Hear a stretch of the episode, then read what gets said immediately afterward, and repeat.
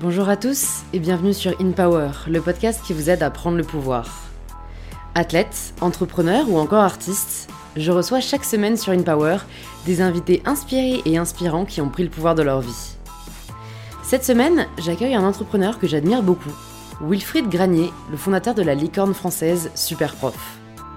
Superprof, si vous ne connaissez pas encore, c'est une boîte qui met en relation professeurs et élèves dans toutes les disciplines possibles et inimaginables. Cours de français, d'histoire, de danse, de guitare, ils ont aujourd'hui plus de 15 millions de professeurs dans le monde et sont implantés dans plus de 40 pays. Il est rare de rencontrer un personnage comme Wilfried, ingénieur mais passionné par la croissance, sûr de lui mais se remettant perpétuellement en question, porté par de grandes ambitions tout en restant très accessible. J'ai l'impression que ce sont ces apparents paradoxes qui font de Wilfried l'excellent entrepreneur qu'il est aujourd'hui, participant à faire rayonner la France à l'international et dirigeant plus de 200 collaborateurs. Quelle a été la stratégie mise en place par Wilfried pour faire de Superprof le succès qu'il est aujourd'hui? Comment gérer une boîte en hypercroissance? Comment transformer ses erreurs et ses frustrations en opportunités?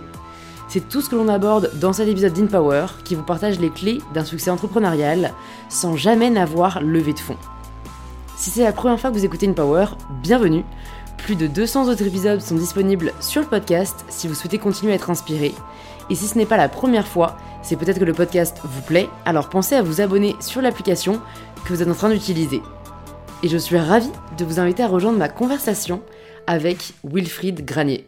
Le racisme, c'est la peur de l'autre. La peur, c'est des fantasmes, des fantasmes qui sont créés par euh, des bribes d'informations un peu déformées. Euh, tu es dans un prisme avec d'autres gens qui pensent comme toi. C'est que des biais, en fait. Mm. Et si tu étais ouvert, éduqué, que tu avais voyagé, si tu vois, les, plus gros racistes, c'est ceux qui n'ont jamais bougé de chez eux, qui sont euh, dans leur campagne, qui voient, qui connaissent même pas l'étranger et qui s'en sont fait. l'étranger, il va tout nous voler, quoi. Mais ils n'en mm. connaissent même pas. Tu vois ce que je veux dire? C'est un fantasme. Tu vois? S'il voyageait, si tu allais vers l'autre, si tu discutais, si tu rencontrais des gens intéressants et si tu apprenais, c'est sûr que tu serais beaucoup plus ouvert à l'autre. Ça, c'est évident. C'est évident. Après, ça rejoint un, autre problème euh, plus, plus actuel. Euh, on en parlait aussi hier. C'est, le voyage. C'est en fait c'est. Ah bah, c'est, un, outil de formation. Ouais, ah ouais. non, non, je parle de l'écologie, tu vois. Ouais, ouais, C'est, tu vois, moi, je me sens mal aujourd'hui de dire à ma communauté. Euh, alors que je comprends, tu vois, ça apporte beaucoup de choses, mais mais ça, ça tue la planète, quoi. Le voyage, c'est fabuleux. il faut continuer à voyager. C'est important, je pense. Mais par contre, je suis d'accord avec toi qu'il faut penser maintenant à voyager autrement, quoi. Voilà. Parce que le truc où tu disais, ah, c'est bon, je prends un avion, je vais à Bali passer un mois. Mm. Maintenant, peut-être que euh, il faut se dire, bah non, je vais plutôt prendre un train et je vais descendre à Ibiza. J'en sais rien, tu vois. Mm. Trouver des alternatives de voyage. Mais par contre, il faut surtout, surtout, je crois, euh, le voyage, ça rend très, intelligent. Mm. Tu vois d'autres cultures, tu vois d'autres gens, tu te rends compte de la chance qu'on a aussi. Moi, je me suis rendu compte de la chance qu'on avait euh, en voyageant. C'est-à-dire que c'est quand même euh, la France, un, pays magnifique. Pour autant, si j'étais pas sorti de France, je pourrais répéter des choses bêtes en disant ouais, on n'a pas ça, on n'a pas ça. Sais, se montrer ce qu'on n'a pas plutôt que de, d'embrasser ce qu'on a. Exactement. Quoi. Écoute, je sens qu'on va faire comme beaucoup de podcasts en ce moment, c'est-à-dire commencer alors même qu'on t'a pas présenté. Donc, je mettrai ce petit bout très intéressant. Mais pour toutes les personnes qui nous écoutent, Wilfried, est-ce que tu peux te présenter avant qu'on vienne à notre conversation de la façon dont tu le souhaites? Alors, je m'appelle Wilfried, euh, je suis l'heureux papa d'un petit garçon qui s'appelle Olympe, dont je suis fou amoureux, qui vient de fêter ses 4 ans le 6 décembre, jour de la Saint-Nicolas. Et euh, en deuxième euh, enfant, on va dire, j'ai la chance d'avoir fondé Superprof, qui est la boîte de mes rêves. Euh, voilà, j'ai une boîte dans l'éducation avec une équipe formidable de 200 personnes et, euh, et internationale, puisqu'on est dans 41 pays, on opère en 18 langues. Et cette société, ce projet, c'est un rêve éveillé. Voilà. Trop bien. Écoute, j'ai hâte d'en savoir plus. Euh, c'est marrant parce que hum, je me rends compte qu'il y a pas mal de. En fait, il y a un peu deux typologies de start-up ou de boîtes en France. Celles qui sont très incarnées par leurs euh, fondateurs et du coup, généralement très médiatisées. Et puis d'autres euh, qui sont très connus, mais on ne connaît pas forcément les personnes qui sont derrière. On parlait, euh, quand on s'est rencontré de, Fanny, euh, voilà, qui a fondé My Little Paris, c'est, tu vois, qui, elle, refuse tout média, personne limite connaît son nom, mais elle a créé une très belle boîte. Et toi, alors, je pense que dans le milieu, on te connaît quand même, mais je pense qu'il y a beaucoup de gens qui ne savent pas qui a derrière Superprof. C'est un choix de ta part un peu de, de tu vois, t'effacer devant Superprof. Enfin, voilà, est-ce que ça s'est fait naturellement? Ouais, ouais, enfin, oui, oui. D'abord, la société, euh, plus que moi. Hein. D'abord, la société, c'est 200 personnes, c'est tout un collectif, c'est des gens extraordinaires qui, qui, font ça. Euh, moi, je suis pas, je, je, cherche pas la lumière. Donc voilà, pour vivre heureux, ils vont cacher. je pense que Fanny, pour, elle a, en fait, elle a appris. Je pense qu'elle l'a d'abord très incarné My Little Paris, parce qu'on la voyait beaucoup, beaucoup. Fanny était très connue. Et aujourd'hui, maintenant, effectivement, elle est partie sur un autre mode euh, où effectivement c'est plutôt sa société plutôt que elle. Et moi, ça me va très bien. Moi, je veux pas qu'on fasse de promotion pour Wilfried Granier. Je veux qu'on parle de super prof. Alors, c'est important de l'incarner, c'est important d'en parler, c'est important qu'effectivement je suis le porte-parole en, tout cas des, collaborateurs et du projet, mais oui, d'abord le projet avant l'homme, c'est sûr. Mmh, non, mais c'est très intéressant. En fait, je pense qu'aujourd'hui, comme en fait tout devient très concurrentiel, incarner son entreprise, c'est un moyen aussi de, dire aux, voilà, aux clients, aux consommateurs, euh, bah, en fait, quand vous consommez chez moi, vous savez qui y a derrière. Tu vois Et en fait, je pense que Superprof, au final, comme c'est les professeurs, le visage de l'entreprise, il n'y a pas forcément ce besoin derrière. Et, ça, c'est hyper intéressant. Mais du coup, alors, avant d'en venir à Superprof, est-ce que tu peux nous raconter un peu, toi, euh, ton parcours, tes études Quelles étaient un peu les prémices de ce qui a mené à ta vie entrepreneuriale? Alors écoute, euh, les études, euh, j'ai de la chance, j'étais pas trop mauvais en maths, euh, Louise. Donc du coup, dès le début, en fait, quand t'es pas mauvais en maths, t'as une carrière, enfin, t'as un, schéma scolaire qui est assez classique. Donc j'ai fait mon bac scientifique. Ensuite, après, j'ai enchaîné par une prépa et je suis devenu ingénieur. Alors il faut que tu saches que je rêvais d'être ingénieur, mais vraiment, j'en rêvais la nuit. C'est-à-dire que je ne pouvais même pas. moi, les gens sont peu diplômés dans ma famille je connaissais personne qui avait plus. c'est mon papa qui a une licence Bac plus 3, qui est le plus diplômé de loin, largement loin euh, de toute ma famille. Ma maman n'a même pas été au lycée. Euh, et donc, ingénieur, c'était. Mais je me disais, mais est-ce que c'est possible que je sois un jour ingénieur? Donc, toutes mes études, en fait, ont été euh, drivées par ce rêve où je me pinçais moi-même le matin en me disant, je vais peut-être être ingénieur. Donc, c'est vraiment été une très belle période parce que je vivais mon rêve et chaque année, je me disais, je me rapproche un peu plus de ce rêve. Donc, voilà. Mais euh, ce qui est étonnant, c'est que quand je suis devenu ingénieur, je me suis rendu compte que c'était vraiment le métier que je voulais pas faire. C'est-à-dire que euh, ce doux rêve de diplôme euh, que, je caressais, en fait, c'était pas le métier que j'avais envie. Moi, je voulais plutôt effectivement monter des boîtes, rencontrer des entrepreneurs. Enfin, j'étais déjà dans cette mouvance-là. Et donc, pour m'extirper un peu du côté ingénieur, en fait, je suis rentré dans le conseil. Donc, j'ai fait 4 ans dans le conseil, 2 ans chez KPMG, 2 ans chez Ernst Young. Ça, c'est une super école, parce que c'est une école du travail, du sérieux, de la rigueur. Voilà, euh, on, apprend à travailler vraiment dur. Et euh, on apprend aussi bah, à facturer, on apprend plein de choses. C'est vraiment une très belle école que je recommande. En tout cas, à l'époque, c'était une très belle école. Mais par contre, effectivement, ce, ce, désir de monter une boîte, c'est un truc qui m'anime depuis vachement longtemps. Moi, depuis très jeune, je me disais, les mecs qui montent des boîtes, c'est incroyable. C'est, c'est, c'est, une nouveau conquérant. C'est le mec qui part avec son équipe euh, sur son bateau. Il, il part à l'aventure, il sait pas très bien où. Donc j'aimais bien cette idée du leader. J'aimais bien cette idée de construire une team et d'attaquer un, projet. Et puis j'aimais bien l'idée aussi d'être autonome financièrement, c'est-à-dire de créer soi-même sa propre activité. Euh, voilà, donc c'était un rêve un peu romantique. Mais je connaissais aucun entrepreneur, donc j'avais, voilà, j'en rêvais aussi pareil. Mais euh, quand j'ai été chez Ernst Young, j'ai rencontré beaucoup d'entrepreneurs. Donc du coup, ça m'a donné envie. C'était en quelle année à peu près ça? 2006. Euh, ok. 2006-2007. Donc ouais, il y avait, il y avait quand même pas encore la mode entre guillemets l'entrepreneuriat, ah. beaucoup d'exemples. Enfin, tu vois, il y, avait Alors, il y avait qui Il y avait quand même eu, tu sais, au niveau de 2000, tu sais, tous les gens qui s'étaient, ouais, exactement quoi, où il y avait l'espèce de bulle internet qui avait explosé. Donc moi, j'avais déjà eu l'occasion d'avoir des modèles comme Marc Simoncini qui avait monté e-France, qui l'avait revendu. Mm. Il y avait des gens qui s'introduisaient en bourse. Enfin, il y avait euh, quelque chose qui arrivait. Le, point com commençait à arriver, tu vois, avec toutes les aberrations qui se sont passées, parce que tout s'est cassé la gueule. Mais euh, voilà, il y avait déjà ce truc-là. Mais moi, je suis après la bulle. C'est-à-dire que quand j'arrive, quand je veux me lancer dans l'entrepreneuriat, la bulle a éclaté, euh, le point com n'est plus du tout à la mode. Bref. Et donc, écoute, voilà, je fais 4 ans de conseil et puis euh, j'ai une première idée de monter ma première société qui s'appelle Capé Média euh, parce que je rencontre un entrepreneur qui me, dit Allez, faut, faut que tu y ailles, c'est une, idée euh, incroyable, on va faire de la pub sur Internet, c'est à la mode. et puis cet entrepreneur, il avait 10 ans de plus que moi, il s'appelle Luc de Cardin, que je salue, qui est un mec absolument incroyable et, très courageux. Et donc il me, il me lance, voilà, mm. il me, me, lance. Et donc je lance ma première boîte en 2006. Ouais. Et, là, moi, je me demande, c'est que tu as eu ce premier, cette première, alors c'est peut-être pas une désillusion parce que tu étais très content d'avoir ton diplôme d'ingénieur, mais tu vois, tu, te rêvais ingénieur et puis tu as réalisé qu'en fait, c'est pas ce que tu voulais faire. Est-ce que là, t'as pas peur de te dire, je rêve d'être entrepreneur et au final, alors que tu as démissionné d'un job plutôt confortable, tu réalises que c'est pas ce que tu veux faire? Parce que je trouve que c'est aujourd'hui le risque avec euh, la visibilité qu'offrent les réseaux sociaux et d'autres médias, de rêver d'un job qu'au final, on, dont, on, ne connaît pas la réalité euh, quotidienne. Alors, euh, tout à fait. Mais alors, moi, j'ai de la chance, j'ai trouvé ma voie. L'entrepreneuriat, c'est tout ce que j'aime. C'est vraiment.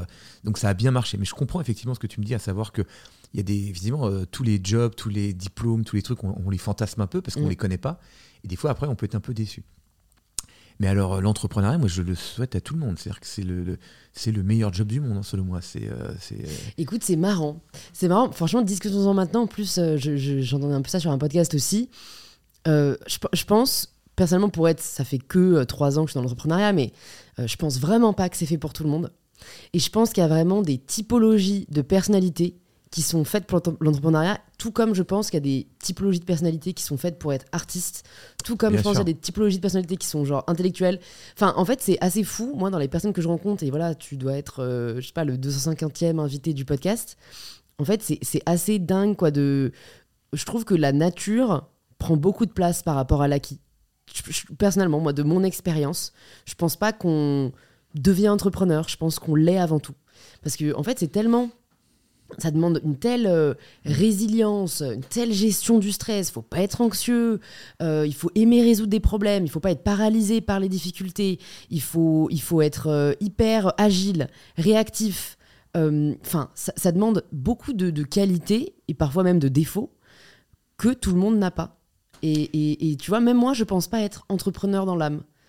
c'est juste que j'aime créer des projets, mais, mais voilà, je me mets plus dans une. Moi, par exemple, je sais que ce que j'ai vraiment aimé faire et que je pourrais faire toute la journée, c'est écrire. Et, tu vois, et toi, je pense que de ce que tu me dis, toi, ce serait, enfin, c'est ce que tu fais en fait, c'est entreprendre. Tu, aimes être dans cette boucle effrénée, euh, que ce soit en haut ou en bas, quoi. Alors, je ne moi, il n'y a pas trop de bas, donc j'ai de la chance. Hein, je, ne note pas les bas. Euh, euh, il y en a probablement eu, mais un, soit je les ai oubliés, ou soit j'ai considéré que c'était pas des bas. En fait, les échecs, on peut en parler pendant. franchement, on en reparlera parce que moi, j'ai lu euh, qu'à un moment, tu es quand même à moins 500 000 sur ton compte. Bien sûr. Et c'est intéressant. Relax. que moi, ah, moi, quand je suis à, quand sur je ne sais quoi, on est à zéro, déjà, je suis en panique, tu vois. Oui, mais euh, je t'expliquerai pourquoi, en fait, euh, j'ai, je, ne stresse pas quand je suis à moins 500, parce que, en fait, j'ai énormément confiance dans le, le, produit hmm. et on a une énorme croissance.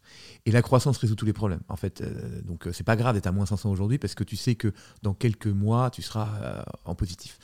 Euh, non, alors écoute, je suis d'accord avec toi, effectivement, que c'est peut-être pas fait pour tout le monde. Effectivement, quand tu as une aversion au stress, quand tu as une aversion euh, à travailler dur, quand tu as, euh, envie d'être effectivement tranquille, peut-être qu'effectivement, tu n'es pas fait pour être entrepreneur, mais entrepreneur, c'est quand même un rêve éveillé. C'est-à-dire que tu fais exactement ce que tu veux à ton rythme, tu construis ton équipe qui te, qui te plaît,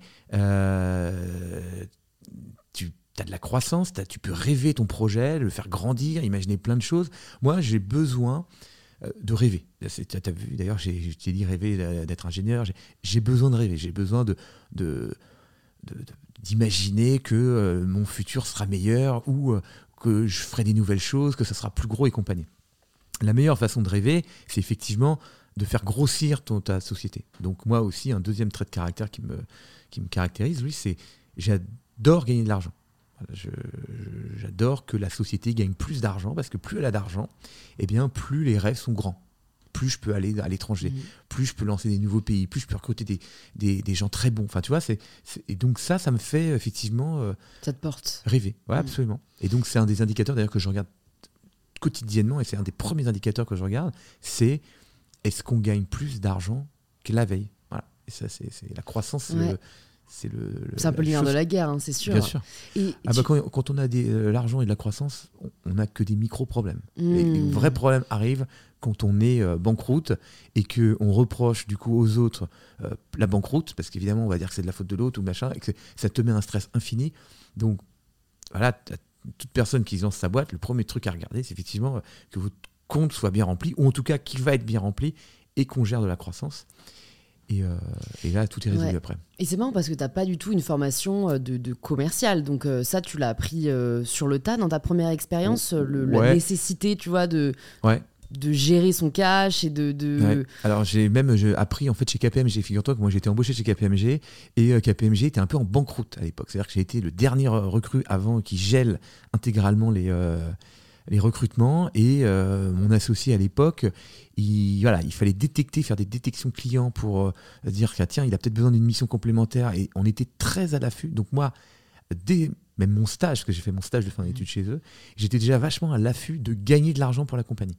Donc, tu vois, quand je suis arrivé chez Ernst Young, j'avais déjà cette mentalité de dire, OK, on doit facturer un maximum le client pour que l'associé soit content et que du coup, bah, tu aies une bonne euh, carrière. En gros, si tu veux, plus tu factures, plus tu as des bonus, plus tu augmentes euh, ton salaire. C'est tout bête. Hein. Mais donc, j'avais déjà cette sensibilité. Je suis arrivé chez Ernst Young. Alors là, c'était génial parce qu'on avait plein de clients, ça marchait bien. Mais les associés, nous, vraiment aussi, pareil, nous rappelaient qu'il fallait faire de la détection. Et ce qui est étonnant, c'est que alors que moi j'étais euh, junior, je voyais des fois des managers qui n'étaient pas comme moi. Moi j'étais déjà très au, taquet sur la facturation. Et donc quand j'ai créé ma première société, bah, évidemment j'étais rompu un peu à l'exercice, c'est-à-dire que je me, évidemment il fallait que je fasse grossir mon, compte et, et donc euh, bah, et puis en plus j'aime bien. Je, trouve que c'est très réjouissant de gagner plus d'argent. C'est très facile de noter qu'on gagne plus. C'est un chiffre que tu compares et tu fais un pourcentage qui te monte ta croissance. Donc je vois ça un peu comme un jeu, j'ai l'impression. Hein. Exactement, exactement. Hmm. C'est un jeu et c'est facile à suivre. Le qualitatif, c'est beaucoup plus. Euh, on peut en débattre, quoi, beaucoup plus. Quoi. Subjectif. Le quantitatif, c'est. et les sous sur le compte, c'est. Euh, et encore une fois, ces sous me permettent de rêver encore plus grand. Quoi. Et cette première boîte, c'était un succès euh, vous l'avez, Pourquoi vous l'avez terminée? Est-ce que vous l'avez revendue? Ouais, alors, alors l'histoire, c'est que donc, je m'associe avec ce garçon qui s'appelle Loïc, qui lui avait une autre société à l'époque, et euh, voilà, on démarre. Et ma boîte fonctionne bien. C'est-à-dire qu'au bout de 3-4 ans, euh, ça marche assez bien. Loïc, lui, il a cartonné euh, sa boîte, il a coté en bourse et tout, elle est énorme, machin et tout. Et du coup, on s'est un petit peu séparés. C'est-à-dire que même physiquement, on n'est plus dans les mêmes bureaux, alors qu'avant, on partageait les mêmes bureaux. Puis ensuite, après, on a partagé des bureaux mitoyens. Là, il était parti, on n'était même plus à la même adresse. Et donc, moi, en, mode super bébé, un jour, à Ginette de la Côte d'Azur, un bar qui est rue Colincourt, je vais le voir et je lui dis, bah écoute, tu as 40% de la boîte, moi j'ai 60%. Comme on bosse plus ensemble, peut-être que je devrais te racheter tes parts. Mais t'imagines, Louis, je n'ai aucune idée de valorisation. J'arrive les. Comme je te dirais, tiens, je, je sais pas, euh, on va boire un café, mais je, je, parle de rachat, mais sans même savoir comment je peux financer, racheter, c'est un truc d'enfant. Et lui me dit Ah, ça m'embête, non, non, non, je veux pas qu'on fasse ça, laisse-moi réfléchir. Et donc, une semaine plus tard, il m'invite à déjeuner au bistrot des dames. Donc, bistrot des dames, c'est un, rue des Dames, il y a un jardin avec un Bouddha, c'est très zen, c'est très chouette, c'est très romantique. Bon, voilà, écoute, moi je suis content d'aller déjeuner, faire un déjeuner romantique le midi avec mon associé, donc j'y vais. Et, euh, et, je ne sais pas pourquoi, mais ce jour-là, j'ai une énorme migraine. Je n'ai jamais mal à la tête, j'ai jamais de migraine, mais ce jour-là, j'ai la migraine des enfers. J'arrive et il me dit Bon, écoute, on va commencer par se boire une petite coupe de champ. Alors là, je te jure que quand tu as une migraine, le dernier truc que tu as envie, c'est de boire une coupe de champ. Tu as, juste envie de prendre un doliprane et euh, d'aller te coucher, quoi. Euh, mais business is business. Et voilà, tu as envie d'être sympa, et donc euh, je prends un coup, je trempe les lèvres, ouais, super. Il me dit, écoute, voilà, j'ai bien réfléchi, on va pas faire ça. Par contre, je comprends effectivement que là, il y a deux boîtes, donc il faut qu'on fasse un alignement d'intérêts. Donc je vais te racheter ta boîte. Et tu vas devenir directeur général euh, du groupe. Alors je dis, ok. Et il me tend un papier en me disant, voilà quel prix j'ai pensé te racheter tes 60%. Et j'ai 28 ans, je regarde, et sur la table, il y a des millions d'euros. Et donc j'ai dit oui. ok. ah, c'est fou. Euh, tu sens que lui, il avait plus de, de, de, bagou, enfin en tout cas qu'il avait plus d'expérience. Euh, que... Surtout, moi t'imagines, j'ai 28 ans, je dois gagner 3000 euros par mois. 4 euh, ans avant, j'étais en coloc. Enfin, j'ai et là, euh, je, ne connaissais même pas les montants, les valorisations de boîtes. Lui, il a racheté plein de sociétés. Il a racheté Société.com à Iliad. Enfin, il avait une notion de la valorisation des boîtes. Il avait beaucoup de cash. Il était introduit en bourse. Enfin, c'était pas le même univers. Donc moi, j'étais un enfant, donc il m'a fait une proposition que mm. j'ai acceptée. Et en plus, au-delà du côté financier sécurisant, le projet était génial. Je devenais déjà un groupe de 200 personnes euh, avec des moyens financiers énormes. Donc, euh, mm. fabuleux. Mm. Avec le recul, tu regrettes de ne pas l'avoir négocié ou pas? Alors j'ai négocié. Ah, tu vas négocier quand même, ok. tu as des conseils peut-être pour des personnes qui nous écoutent qui vont bientôt être dans, la même, dans le même cas de figure Comment bien négocier un rachat de, de boîte? Bah, En fait, la meilleure façon de négocier un rachat, c'est de se rendre très sexy. C'est-à-dire qu'en fait, on a toujours envie d'acheter quelqu'un qui, qui vous échappe. Donc, j'ai effectivement rapidement dit oui, mais euh, j'ai quand même demandé un temps de réflexion. Euh, et comme il voulait absolument faire le deal et que voilà et que j'étais pas mauvais dans mon, dans mon truc, eh bien mécaniquement les prix sont, ont augmenté. Et euh, donc c'est ça, en fait, se rendre indispensable, c'est la meilleure façon de faire augmenter les prix. Ok, hyper intéressant. Donc du coup là tu deviens DG. Est-ce que t'as pas quand même euh, ce, manque ensuite C'est quand même un fonctionnement très différent. Euh, Absolument. Être à la tête d'un groupe euh, et, et, tout faire quand tu es entrepreneur et ce côté très DIY presque. C'est pour ça que je reste que deux ans. Je fais deux ans parce que le projet est génial, mais ça, ça me plaît pas du tout. Déjà ça me plaît, enfin ça me plaît pas du tout. Non j'exagère. Non ça me plaît mais euh, j'avais trop plein d'idées, j'avais trop envie de remettre les mains dans le cambouis, j'avais envie de remonter mon équipe. Euh, surtout à l'époque, cette société, en fait, c'était aussi un build-up. Donc, euh, il y avait pas mal de sociétés qui avaient été rachetées avec des cultures d'entreprise différentes. Mm. Donc, c'est pas évident de racheter une boîte, de faire venir des gens avec une culture, de l'intégrer à la culture. Et moi, j'ai adoré, par exemple, remonter des boîtes en fabriquant une culture qui est, la mienne, quoi, et faire que des recrutements. Donc, mm. C'est pas la même ambiance. Et puis, beaucoup de gestion. C'est-à-dire que 200 personnes, on est coté, on a des rapports, on va les financer, on discute, il faut faire du résultat, faut faire du bénéfice. Voilà, c'est plus de la gestion.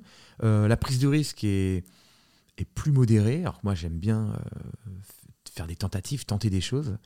Euh, et donc, du coup, je rêvais moins. Donc, j'ai fait deux ans parce que ce mec est incroyable et il m'a énormément appris en tant que mentor. Mais deux ans plus tard, j'ai décidé de repartir à l'aventure. Ok. Et alors là, qu'est-ce que tu te dis? Alors qu'est-ce que je me dis? Bah écoute, déjà, je me dis, tiens, qu'est-ce que je vais pouvoir faire? Alors, euh, alors je pars aux États-Unis quand même. Hein. Je, je, quitte la France, je quitte euh, Adverline, mon poste de DG, je pars aux États-Unis et je réfléchis et je me dis, tiens, qu'est-ce que j'aime bien faire? En quoi je suis bon? Bah, Toi, les questions un peu. Euh, et je me dis, bah tiens, moi, je me sens pas trop mauvais commerçant. J'ai l'impression que je sais assez bien acheter, vendre. Bon, et euh, bah, quel produit tu aimerais euh, commercer, entre guillemets? Bah, Je dis, bah, tiens, l'immobilier. L'immobilier, c'est quelque chose qui me plairait. Je trouve que j'avais commencé à goûter euh, à l'achat de ma résidence principale et tout. Et je me dis, bah, acheter, vendre des apparts, ça, me paraît pas mal. Donc, je me, décide à revenir en France en me disant, je vais faire marchand de biens. Je vais acheter des apparts, des immeubles, des apparts, et je vais les revendre. En les Et je fais une opération. Je reviens, j'achète un hôtel rue Montorgueil, enfin rue Léopold-Bélan, une petite perpendiculaire entre la rue des Petits Carreaux et rue Montorgueil. J'achète un hôtel, je mets 18 mois à l'acheter et, euh, et, je le revends. Et super, je fais une plus-value. Mais c'est tout ce que je déteste. En fait, je découvre que marchand de biens, c'est tout ce que je déteste. C'est-à-dire, c'est des coûts. C'est-à-dire que j'avais monté une petite équipe avec des entrepreneurs, mon, euh, mon architecte, euh, les banquiers, notaires, les apporteurs d'affaires, ça et tout. Mais tu fais l'opération, tu la revends, tu as juste des sous en plus. Et après, tu repars à zéro. Quoi. Et donc, je me dis, non, non, mais ça, ça me plaît pas du tout. Moi, je suis pas un homme de coups. Moi, je suis quelqu'un qui construit. J'aime bien construire. Euh, donc, je me dis, non, ça va pas du tout. Il faut que je trouve un autre modèle économique. Et donc, je trouve un autre modèle je, monte une autre société euh, qui fait de la location meublée professionnelle, à savoir, bah, je des appartements en ruine que je découpe, que euh, je refais et que je loue. C'est tout bête, hein, donc avec un financement, qui le crédit, qui rembourse le financement. Voilà. Et j'industrialise un peu le processus. Moi, je suis ingénieur de formation, j'aime bien les process. Donc je me dis, bon voilà, qu'est-ce qu'il faut faire? Faut qu'on t'apporte des affaires, très bien. faut qu'il y ait un entrepreneur, faut qu'il y ait un architecte, faut pouvoir le financer, faut passer chez le notaire. Tu as une petite chaîne comme ça. Et puis, bah, au bout d'un moment, tu l'améliores, tu améliores le process, puis à un moment, tu l'industrialises. Donc j'ai fait ça pas mal de fois. Et euh, c'est comme ça que j'ai découvert Airbnb, parce qu'à un moment, j'ai mes appartes, et euh, je les mets sur Airbnb et je loue et je me dis, c'est quand même génial Airbnb, cette communauté de confiance euh, de deux individus euh, qui sont à l'autre bout du monde et qui arrivent à avoir assez de confiance via la plateforme, via les recommandations, via le, le site, pour louer quand même un bien extrêmement précieux avec leurs affaires à l'intérieur, un appart. Mmh. C'est quand même fou ce que Brian Chesky a fait. Il y a 10 ans, jamais, enfin plus peut-être maintenant, mais en effet, avant Airbnb, jamais tu te, tu te serais dit je vais louer mon appart à des inconnus. Quoi. Non, non, Airbnb, moi j'ai découvert il y a 10 ans exactement, parce que euh, Superprof a 9 ans, et c'était à peu près un an avant. Et euh, donc je suis très jaloux de Brian Chesky, je me dis mais c'est pas possible, et pourquoi il a eu l'idée du siècle et pas moi et tout, enfin bref. et, euh, et à ce moment-là, je veux m'en mettre au cours de guitare, Et c'est vrai que je me dis, pour, pour, si tu vas prendre la guitare, en fait, qu'est-ce que tu fais? Tu cherches sur Google, tu tombes sur une annonce du Bon Coin, tu as un prof de guitare qui est entre une machine à laver et un camping-car, et euh, tu te dis, ok, c'est qui ce mec que je vais appeler? J'ai son 06, mais je sais pas qui c'est. Ou alors tu vas à la boulangerie du coin, tu regardes les affichettes en disant, voilà, ah il y a Nounou, mmh. Babysitting, ah tiens, il y a un prof de guitare. Mais y a, il est où le Airbnb du prof particulier? Et donc, ça vient de là, en fait. Tu vois, à mm. l'époque, je, découvre Airbnb, j'ai besoin de cours particuliers, et donc je décide de me lancer le Airbnb du cours particulier, et on est en début 2013 euh, à ce moment-là, quoi. C'est assez fou, en effet, et, c'est, je trouve que c'est un très bel exemple. J'ai l'impression que les, les, plus belles histoires entrepreneuriales naissent de deux domaines a priori euh, très opposés ou tu vois de, deux secteurs très différents qu'on arrive à fusionner ensemble. Enfin tu vois là tu, partais de la location euh, plus ou moins euh, et t'as mêlé ça à l'éducation donc à la base pas du tout quelque chose auquel on pense et qui en fait mis ensemble est une idée assez révolutionnaire. Je crois que c'était Peter Thiel qui dit ça dans From Zero to One et, c'est vrai qu'on on ne pense pas parfois à associer des domaines a priori opposés. Alors je pense que c'est de là que peuvent naître les plus belles idées quoi. On est d'accord. Surtout euh, bah, prendre les, meilleures pratiques des, d'Airbnb, c'est-à-dire créer de la confiance, créer une communauté de confiance.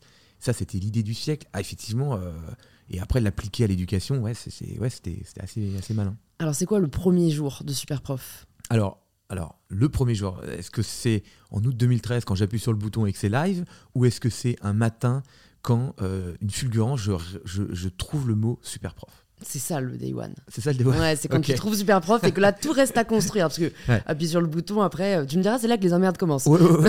Mais j'aime bien savoir aussi un peu le. Bah, ok, tu te dis quoi? Bon, toi, tu as des fonds, donc euh, j'imagine que la question du financement se pose pas forcément. Voilà, exactement. Mais, est-ce que tu commences direct J'ai des euh, fonds pas illimités quand même. puisque moi, je décide de mettre 30 000 euros sur ce projet. Donc j'ai mes appartements d'un côté, ok, que je continue à l'époque. Et j'ai cette idée de cours particulier, d'Airbnb du prof particulier. Et mais par contre, pour l'incarner, il me faut un nom. Moi, j'aime bien parler des choses. Euh, en parler à mes amis, à ma petite amie de l'époque, ça et tout. Et j'avais besoin de trouver un nom. Et donc, je te jure, je cherchais, Louise, euh, des noms, des machins, des trucs et tout. Et un matin, super prof. Donc, je me dis, putain, génial. Alors là, c'est parfait parce que le mot super, il est parfaitement international. Le mot super prof voit exactement ce que j'ai envie d'envoyer comme image au prof. C'est-à-dire, tu vas être un super prof. Et en plus, aux élèves, ça, ça parle aussi. Mm. Genre, viens chez nous. Tu vas trouver le super prof qui te correspond. Donc, c'est génial. Euh, je fonce sur mon ordinateur, pseudo.com, je regarde nom de domaine superprof.com prix. Bon, ok. Euh, mais je vois qu'il est cyber squatté, je peux tenter un rachat. Donc, j'envoie un premier message au mec qui me dit, euh, c'est un coréen, il me dit, ouais, je, vends, mais c'est 25 000 dollars. Alors là, je, les, bras m'en tombent parce que si tu veux, 25 000 dollars, moi, mon projet, j'avais mis 30 000 euros de côté pour faire mon Airbnb du prof particulier. Si je mettais 80% du budget dans le nom de domaine, après, je n'allais pas faire grand-chose. Donc, euh, je me dis, euh, j'ai une alternative qui s'offre à moi. Soit bah, je change de nom, parce que je peux encore changer de nom. Hein. je peux euh, mmh. trouver hyper prof ou un autre truc. Ou soit bah, je tente une négo. Et c'est vrai que le super prof, je l'adore. Je me dis, c'est génial, c'est ça qu'il me faut. Donc, j'attaque la négo. Donc, je propose 100 dollars il me propose 24 900. Ok, je propose 200 dollars. Bref. Voilà. Et à un moment, je, il a baissé un peu, mais pas beaucoup. Moi, je suis tapis, c'est-à-dire que j'ai. Et donc, je, tente un, truc en disant bah, écoute, moi, ça sera 5000 dollars. C'est au taquet, je ferai pas un euro de plus, donc c'est à prendre ou à laisser, quoi. Et il a accepté. C'est cool. C'est cool. Et en plus, je veux dire, 5000, euh, c'est assez d'argent pour que tu arrêtes de procrastiner et que tu dises, OK, le projet, ça commence maintenant. Hmm. En fait, quand j'ai acheté mon domaine et que j'ai dépensé autant d'argent, je me suis dit, OK, demain, euh, on va mettre un coup de boost. Parce que moi, c'était un peu un projet annexe, tu vois. Euh, je ne savais pas vraiment ce que ça allait devenir c'était un truc à côté. Euh, là, en fait, d'acheter son domaine aussi cher, tu dis, OK, moi, je suis pas quelqu'un qui dépense et puis qui crame de des, des, sous. C'est un sou est un sou. Donc, il fallait que je rentabilise. Donc, c'est vraiment ça qui m'a mis un coup de boost. Voilà, euh, et, donc on lance effectivement euh, depuis la plage de Biarritz d'août 2013 en live superprof.fr et, euh, et on fait la première journée 27 euros de chiffre d'affaires et je suis très content. Et tu t'entoures de qui au début pour lancer cette, cette boîte? Parce que du coup sur la première vous étiez deux, deux associés, là tu te dis, enfin je préfère pas m'associer. Pourquoi? Bah Parce que déjà je veux monter la boîte de mes rêves Donc la boîte de tes rêves, bah écoute. c'est pas la boîte de nos rêves. Ouais, il faut, faut, vendre ton rêve à quelqu'un d'autre, tu vois. J'avais parfaitement l'idée en tête, je savais exactement ce que je voulais faire, donc j'avais pas besoin d'associer. Mm. Et, et puis surtout, j'ai trouvé deux personnes pour m'aider à le faire. C'est-à-dire mon développeur, qui est mm. aujourd'hui mon CTO. Hein. Savoir que le freelance que j'ai pris à l'époque, il y a 9 ans, pour lancer la première version, c'est mon CTO aujourd'hui. Et le stagiaire qui était chez Gaumont à l'époque, qui m'avait fait la première maquette pour quelques milliers d'euros, c'est aujourd'hui mon directeur artistique et qui s'occupe de tout le visuel de Superprof. Enfin, c'est Mike, peut-être que tu l'as vu. J'ai dû le voir la soirée quand mm. même le, stagiaire qui m'a fait ma première maquette de super prof. Donc ça, il y a 9 ans. Maintenant, voilà, c'est. C'est beau ça. je me... Comment tu fais pour réussir à continuer à faire rêver les autres parce que c'est ton rêve, tu l'as dit. Et en plus, on est quand même dans une époque où, moi je le vois dans beaucoup de startups, le turnover est important. Et puis voilà, parfois pas parce que l'entreprise, la culture mm. n'est pas incroyable, ce qui peut être le cas, mais peut-être parce que les gens juste ont envie de voir autre chose, tu vois. C'est quand même quelque chose qu'on entend beaucoup. Alors euh, nous, il y a, alors avant le Covid, j'avais personne qui était qui avait jamais quitté Superprof. En fait, nous, on est déjà, moi, je veux que personne ne parte globalement, mm. euh, parce que euh, bah, on est, on se lie d'amitié, on est potes, tu vois, on est, on est vraiment, c'est, faut que Superprof, c'est vraiment une équipe très commando, c'est-à-dire qu'on est très soudés. Et euh, donc on, est, on fait beaucoup de choses ensemble. C'est-à-dire que bah, on on, travaille évidemment ensemble, mais on va au cinéma ensemble, on, on boit des coups ensemble, on fait des, on fait des séances cinéma. Enfin, tu vois, on, fait beaucoup, on, fait des séminaires. Enfin, tu vois, il y, a beaucoup d'interactions avec les gens de l'équipe. Donc ça, c'est très important. Euh, et donc les gens, en fait, ouais, ils se sentent en famille. Et, c'est vrai que moi, j'adore mon équipe. J'adore mes collaborateurs. J'aime mes collaborateurs. Donc je prends énormément soin d'eux. Euh, voilà, ça passe par plein de choses. Hein. Ça passe par effectivement les mettre dans des bonnes conditions de travail. Ça passe par prendre soin d'eux quand ils vont pas bien, euh, les écouter. Euh, ça passe par passer du temps avec eux à échanger. Ça passe aussi par leur donner accès à toute l'information, à être très facile d'accès, tu vois. Et en plus, un autre truc qui nous aide pour ne pas avoir de turnover, c'est que tout le monde est un peu habité par ce projet qui est le partage de connaissances et tout le monde croit dans la boîte que l'éducation c'est quelque chose qui améliore le monde. Donc euh, il y a en plus ça. Si on était euh, euh, une boîte, je sais pas, qui vendait des objets fabriqués en Chine à des Européens, j'imagine que même si j'avais la même culture d'entreprise très sympa, très à l'écoute et très accessible, il y aurait plus de turnover. Là, en plus, toi, on est hmm. porté par la mission un peu de super prof. donc non, pas de turnover. voilà, après le Covid, il y a eu un peu de turnover parce que les gens déménagent, etc. Ouais, les gens ont voulu partir à l'étranger principalement. Mm. Les gens se sont remis en question. Les gens, voilà, ont voulu se rapprocher aussi de leur famille. Il y a eu, une remise en question un peu. Parce que moi, j'ai beaucoup d'étrangers, beaucoup de gens qui ont quitté leur pays pour venir en France travailler avec nous, ce qui fait que c'est une auberge espagnole super prof et donc il y a une super ambiance. Et voilà, ça participe aussi au fait que c'est probablement une la meilleure société du monde, grâce à l'équipe en fait, qui est vraiment très cool parce que c'est beaucoup d'étrangers. Donc euh, c'est des gens qui euh, sont aventuriers, qui, sont, qui ont quitté leur pays, qui viennent en France, qui se rendent compte de la chance qu'ils ont de bosser en France. Et en plus, on les met dans des conditions dans les bureaux où c'est leur deuxième maison. Donc, euh, voilà. donc c'est très chouette.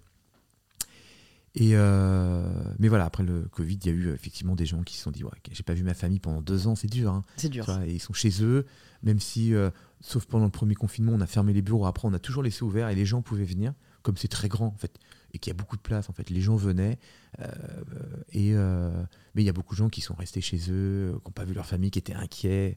Euh, tout le monde n'a pas eu la chance, quand même, d'avoir des tests, de pouvoir se faire soigner. Il y, a, des, notamment au Mexique, par exemple. Je sais que la country manager Valéa au Mexique, qui d'ailleurs est en train de partir pour rejoindre sa famille, euh, à un moment, il y a quand même, on reçoit dans le Slack, est-ce que vous savez comment on peut avoir des bouteilles d'oxygène? Ils cherchaient des bouteilles d'oxygène parce que le papa était malade. Enfin, c'est des conditions qui n'ont rien à voir avec nous. Hein. Même si c'était pas parfait pour nous et qu'il y avait il y a plein de points de dysfonctionnement, c'est incommensurable par rapport à d'autres pays. Hmm. Quand, quand, te vient cette volonté de pas seulement te limiter au marché français, bon, peut-être d'abord nous dire comment tu as conquis le marché français quand même, mais c'est vrai que, euh, bon, maintenant qu'on commence un peu à te connaître, je m'en rends compte, c'est un jeu, voilà, tu dois hmm essayer de mettre le plus de cases possible un peu dans le puzzle. Mais, mais c'est vrai que c'est une autre dimension, quoi, de se dire, OK, on va pas juste maîtriser le marché français, on va aller euh, non pas juste en Europe, mais dans le monde entier. Ah bah oui, mais ça c'était l'idée de base, la boîte de mes rêves. Donc boîte de mes rêves, tu vois, je veux évidemment faire euh, une boîte à l'international parce que je m'imaginais très bien, Louise, partir un coup en Italie, un coup en Espagne, un coup au Brésil, toujours en ayant une bonne excuse de dire attends, c'est pour le travail. C'est pour le boulot, hein, c'est business trip, tu vois. et donc, ouais, on a tout de suite fait ça. Donc d'abord, bah, première, première année, on a fait que la France. Et alors, combien de chiffre d'affaires à la fin de la première année? Tu te souviens à peu près? Parce que 27 euros le premier jour, ok. mais... On a dû faire un demi-million, un truc comme ça. Donc c'est un énorme succès dès la première année, en fait. Ouais. 500 000 euros de la première année, c'est quand même euh, autofinancé. Comment tu l'expliques ce, succès? Vous avez fait de l'ADS dès le début? Vous Non, on n'a pas fait d'ADS. On a mis 7 ans avant de faire le, premier ADS pour retrouver des clients. Euh, alors, euh, le, succès, je ne sais pas si c'est un succès, mais en tout cas, pourquoi ça a bien fonctionné? D'abord parce que le produit était bien fait. Ça plaisait énormément aux professeurs. Les professeurs s'inscrivaient gratuitement chez nous. Donc les gens, tous les profs venaient s'inscrire chez nous pour récupérer des élèves. Les élèves étaient très motivés. Euh, parce qu'on a un algorithme de tri, parce qu'on faisait euh, payer l'élève 9 euros à l'époque pour qu'il contacte son professeur. Donc en fait, on triait un peu les touristes. Et en plus, après, depuis le début, nous, ce qu'on fait, c'est que euh, l'élève vient trouver son prof et le prof accepte son élève. Donc du coup, c'est une double acceptation, une double validation qui fait que l'élève choisit et le prof accepte. Donc du coup, nous, parce que nous, on croit vraiment que c'est effectivement en trouvant le bon binôme euh, si le prof ne veut pas te donner de cours, ça va pas marcher. Ou si l'élève, on lui impose un prof, c'est pas incroyable. Il y a peut-être une chance que ça marche, mais c'est pas un génial. Il vaut mieux que les deux soient OK et soient euh, euh, super motivés pour travailler l'un l'autre. Donc, l'élève choisit son prof et motive. Donc, explique son projet pédagogique, pourquoi, comment, d'où il vient, ce qu'il a fait, ce qu'il veut faire et pourquoi il t'a choisi. Et le prof accepte. Donc, alchimie. Donc, un modèle économique intéressant, gratuit pour les professeurs, des élèves très motivés, une belle ergonomie. Donc voilà, le bouche à oreille déjà nous a vachement aidé à faire du, euh, du volume. Mm. Plus, j'ai fait, euh, on va dire, deux petites acquisitions pour, pour avant de lancer euh, Superprof. En fait, c'est pour ça que je fais 27 euros de chiffre d'affaires le premier jour. C'est que, en fait, dès le premier jour, j'ai déjà un peu de trafic et un peu de, de, professeurs, on va dire, à proposer aux élèves et à vendre, entre guillemets, parce que j'avais fait deux petits rachats.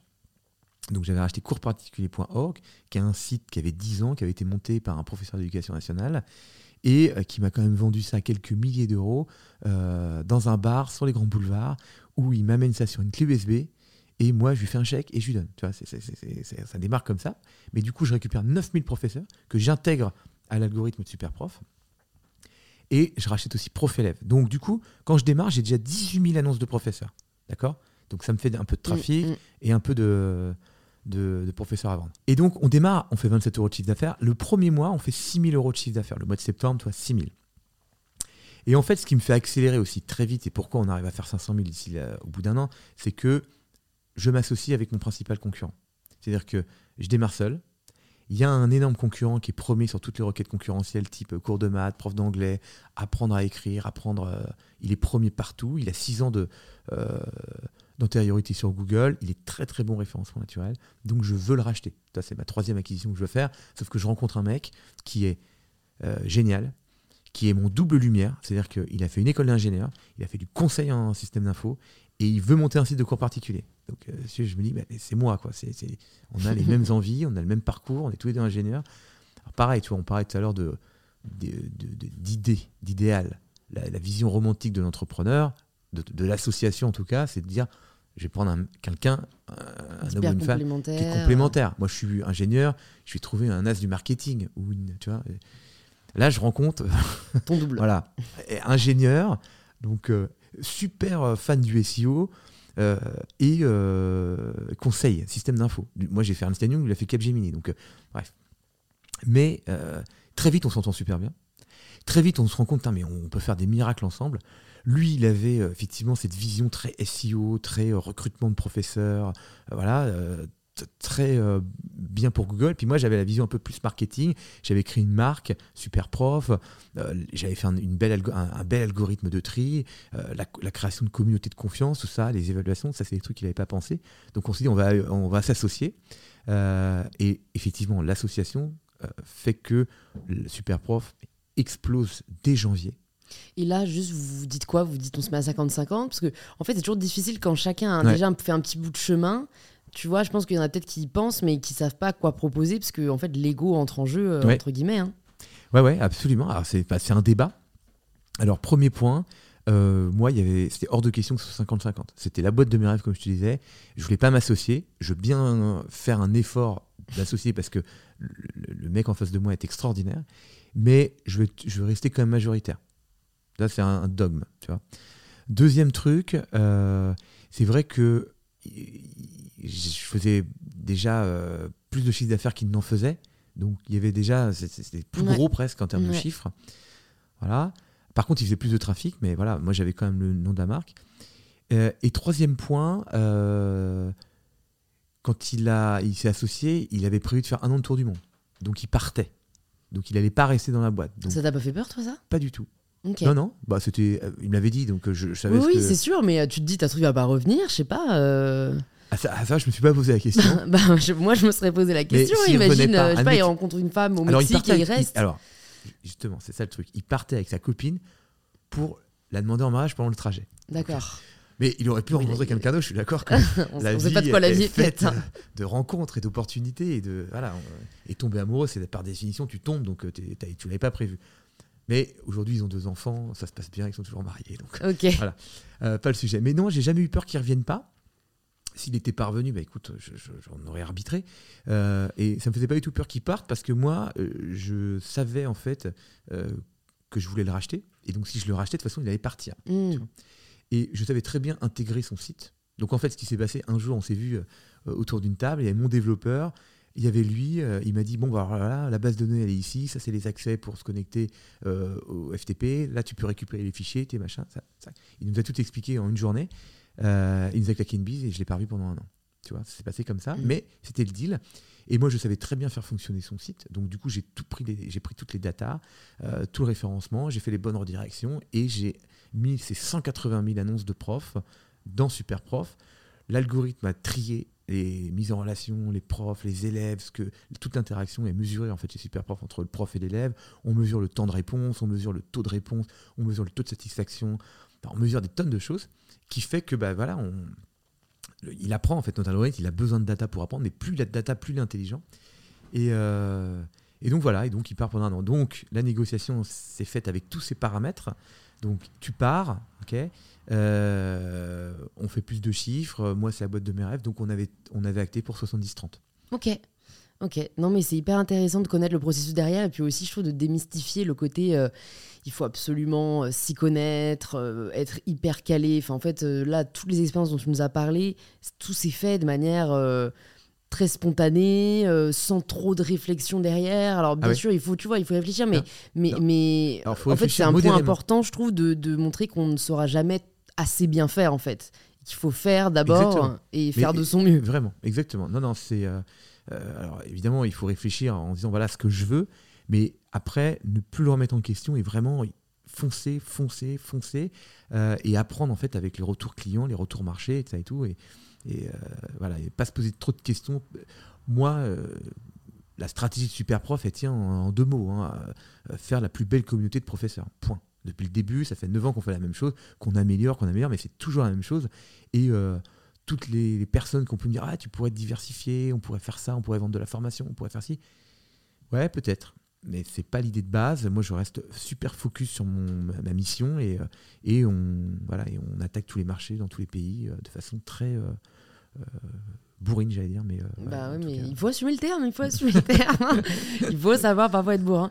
Bon, là, en t'entendant, tu vois, on pourrait se dire, ok, ça s'est super bien passé pour lui de A à Z. Euh, est-ce que, est-ce qu'il y a eu quand même, je sais pas, des erreurs, des regrets, des J'aime pas le terme échec parce que ça n'en est pas, tu vois, mais est-ce qu'il y a des choses que tu aurais peut-être fait différemment ah bah Bien sûr, ouais, ouais, ouais, ouais. Alors moi non plus, enfin c'est pas que j'aime pas le mot échec, mais je trouve que c'est un point de vue l'échec. Oui, c'est ça. en fait, rater, euh, c'est euh, un jugement de valeur. C'est exactement ce que j'ai dit dans ma dernière vidéo YouTube. Hein. Bon, bah, j'ai utilisé le terme jugement de valeur. c'est vrai parce que, en fait, euh, par exemple, je te raconte une anecdote, un truc que j'ai mal fait. c'est, voilà, je voulais racheter une boîte en Espagne et euh, j'ai jamais réussi à, comprendre la personne qui était en face de moi, et à lui faire des propositions. Et donc, à un moment, voilà, j'ai cassé le deal en disant voilà, écoute, là, tu, en gros, tu me saoules, c'est pas possible, je comprends rien, euh, tu changes d'avis. Et donc, j'ai cassé et j'ai pas réussi à faire le deal. Et, euh, et après, je m'en suis voulu parce que du coup, il a été vendu à un autre, à un de mes concurrents. donc, j'ai raté le truc, tu vois, je l'ai pas fait. Et surtout, j'ai été stupide à un moment de, couper le truc. En fait, une négociation, c'est un élastique que tu dois tendre, mais sans jamais le casser. Moi, à un moment, j'ai été, voilà, j'ai, agacé, j'ai coupé le truc. Et ça, j'ai appris. Mais tu vois, ce fait de rater ce deal, ça m'a beaucoup contrarié parce que je me dis, c'est dommage, ça a été racheté par mon concurrent, on aurait explosé en Espagne, machin et tout, parce que c'était un gros truc. Euh, bah, j'ai appris que voilà, euh, maintenant, euh, les négos, je suis beaucoup plus souple. Et là, par exemple, j'ai racheté une boîte en France. Et il faut que tu imagines qu'on s'est retrouvé autour d'un café, je rencontre le fondateur, et il me dit, ouais, moi je suis vendeur à tel prix. Je lui ai fait répéter une deuxième fois. Je lui ai tendu la main, je dis, nous avons un accord. Tu vois, parce que je ne veux plus commencer à rentrer dans des négos où c'est compliqué. Je trouve que il faut être faut capable de. C'est pas grave de payer cher, parce qu'en fait, tu payes cher, mais tu gagnes du temps, ça va plus vite. Et euh, voilà. Et donc, toi, de cette, de cette erreur de, où j'ai été agacé, où j'ai pas voulu, j'étais dans la négo, euh, je voulais pas me faire avoir, tu vois, bah, j'ai appris qu'en fait, c'est vaut mieux faire un deal euh, trop cher que pas le deal du tout. D'accord, hyper intéressant. Je pense qu'en effet, c'est un peu contre-intuitif en bon père de famille. Tu vois, tu te dis, il faut négocier jusqu'au bout, alors qu'en en fait, comme tu dis, tu gagnes du temps, dont de la croissance. Exactement. Et, tu passes à autre chose surtout. quoi. Est-ce qu'il y a un marché euh, que vous n'avez pas réussi encore à, conquérir? Ouais, la Chine et l'Israël. C'est deux pays euh, qui ont besoin des spécificités graphiques. Donc euh, nous, on, a réussi à tordre notre site pour le rendre multilingue, multi-alphabet. On opère en japonais, on opère en Corée du Sud, en Turquie avec des alphabets qui sont différents. On parlait tout à l'heure de la Russie. ça, on sait le faire. Mais et, pareil, donc, euh, comme tout est paramétré par les country managers, on a euh, euh, fait des paramétrages géographiques, la façon de chercher, comme, pour que tu recherches vraiment dans le pays. Il y a des pays qui cherchent par barrio, par quartier, d'autres qui cherchent par code postaux, d'autres qui cherchent par adresse. donc on a vraiment tordu pour que tu aies dans chaque pays une expérience très locale. Mais il y a un truc qu'on n'a pas réussi encore à faire, c'est le design. En fait, on a le même design partout. C'est super prof, il ressemble partout, que, tu ailles euh, en Russie, euh, en Europe ou aux États-Unis, en Amérique du Sud, euh, c'est le même design. Or, pour attaquer par exemple Israël, le design il est inversé. C'est comme des sites miroirs. Donc le logo est à haut à droite, l'écriture va, va, de droite à gauche. Et ça, on n'a pas su le faire encore, on ne sait pas le faire. Euh, puis c'est un peu plus complexe que ça, c'est pas uniquement un miroir inversé. J'imagine que c'est pas juste un, design en tout cas. Euh, israélien qui peut te faire ton design quoi. Ouais, c'est un design un peu plus particulier. Et la Chine, c'est carrément un nouveau design. C'est-à-dire que les, sites chinois, quand tu les vois, tu, tu vois des alphabets partout, il y a des images, des trucs qui clignotent, ça te semble pas du tout. Et pourtant, eux, ils sont habitués à ça. Et nous, notre, euh, on sait, parce qu'on a, on l'a, on l'a fait tester par des, des gens qui connaissent très bien le marché chinois, ils nous disaient non, votre design n'est pas du tout adapté. Donc, c'est pour cette année, euh, Louis. Cette année, on va tordre le truc pour avoir différents designs, pour pouvoir proposer des designs différents en plus sur chacun des pays. Voilà.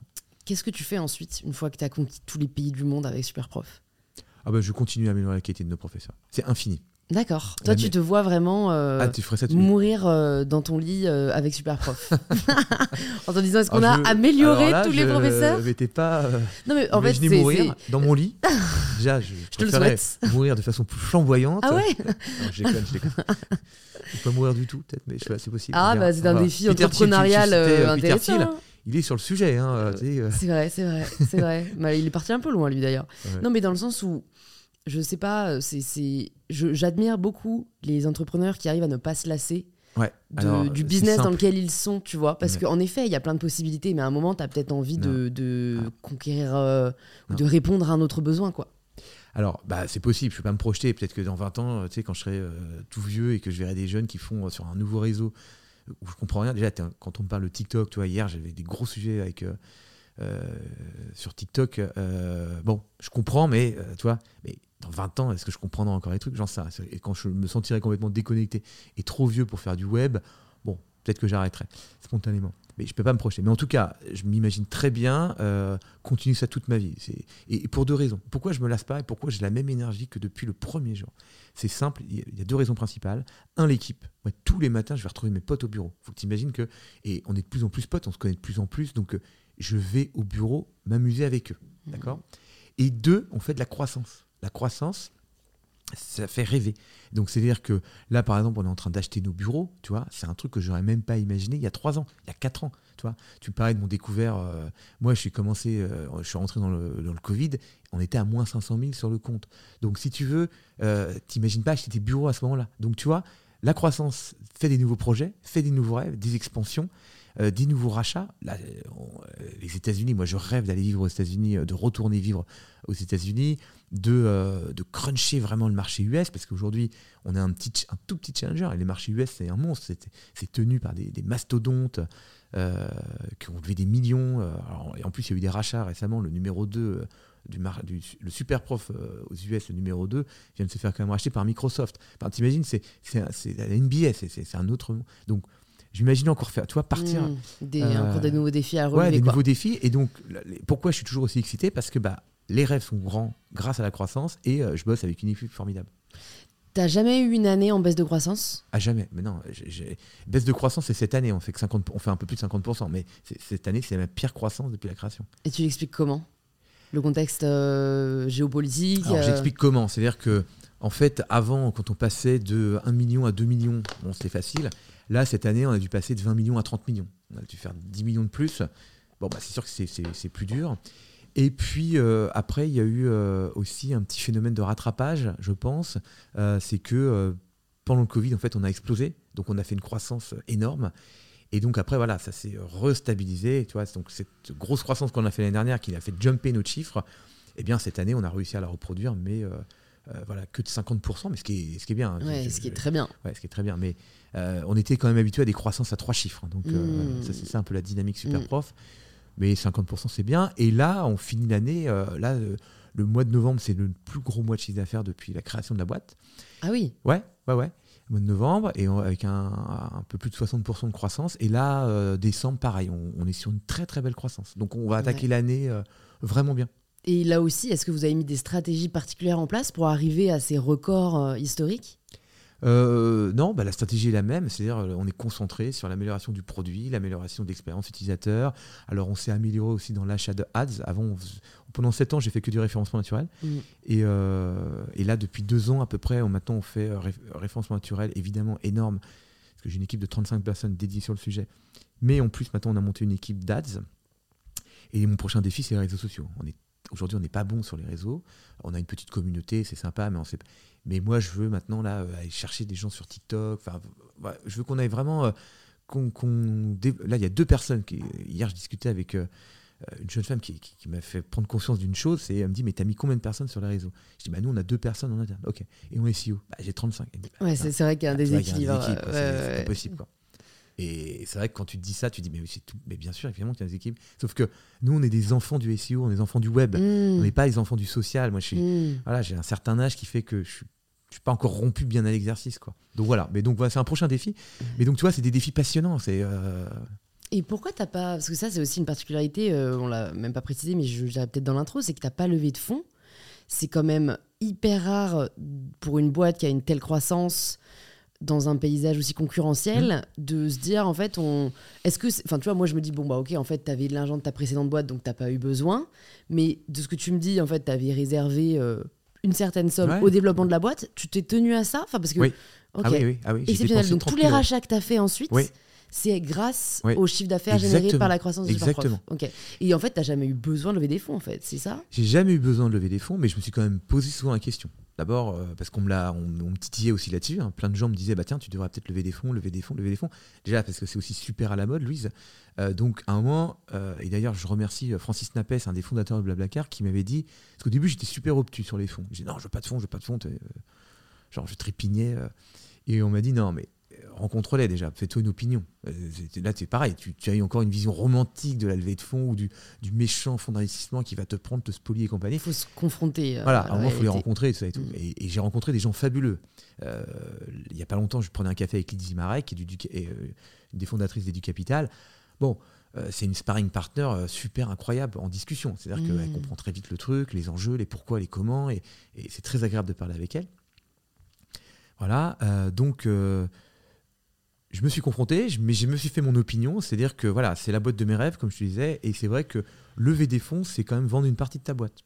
Or, moi, je suis pas vendeur de cette boîte, donc j'ai pas envie de me, mettre dans une situation où j'ai vendu 30% pour un certain montant, et euh, rendez-vous dans 5, 6 ans ou 7 ans pour bah, que ce qu'on fait de ces 30%. Est-ce qu'on sort? Est-ce qu'on refait rentrer des fonds? Est-ce qu'il y a un nouveau tour de table?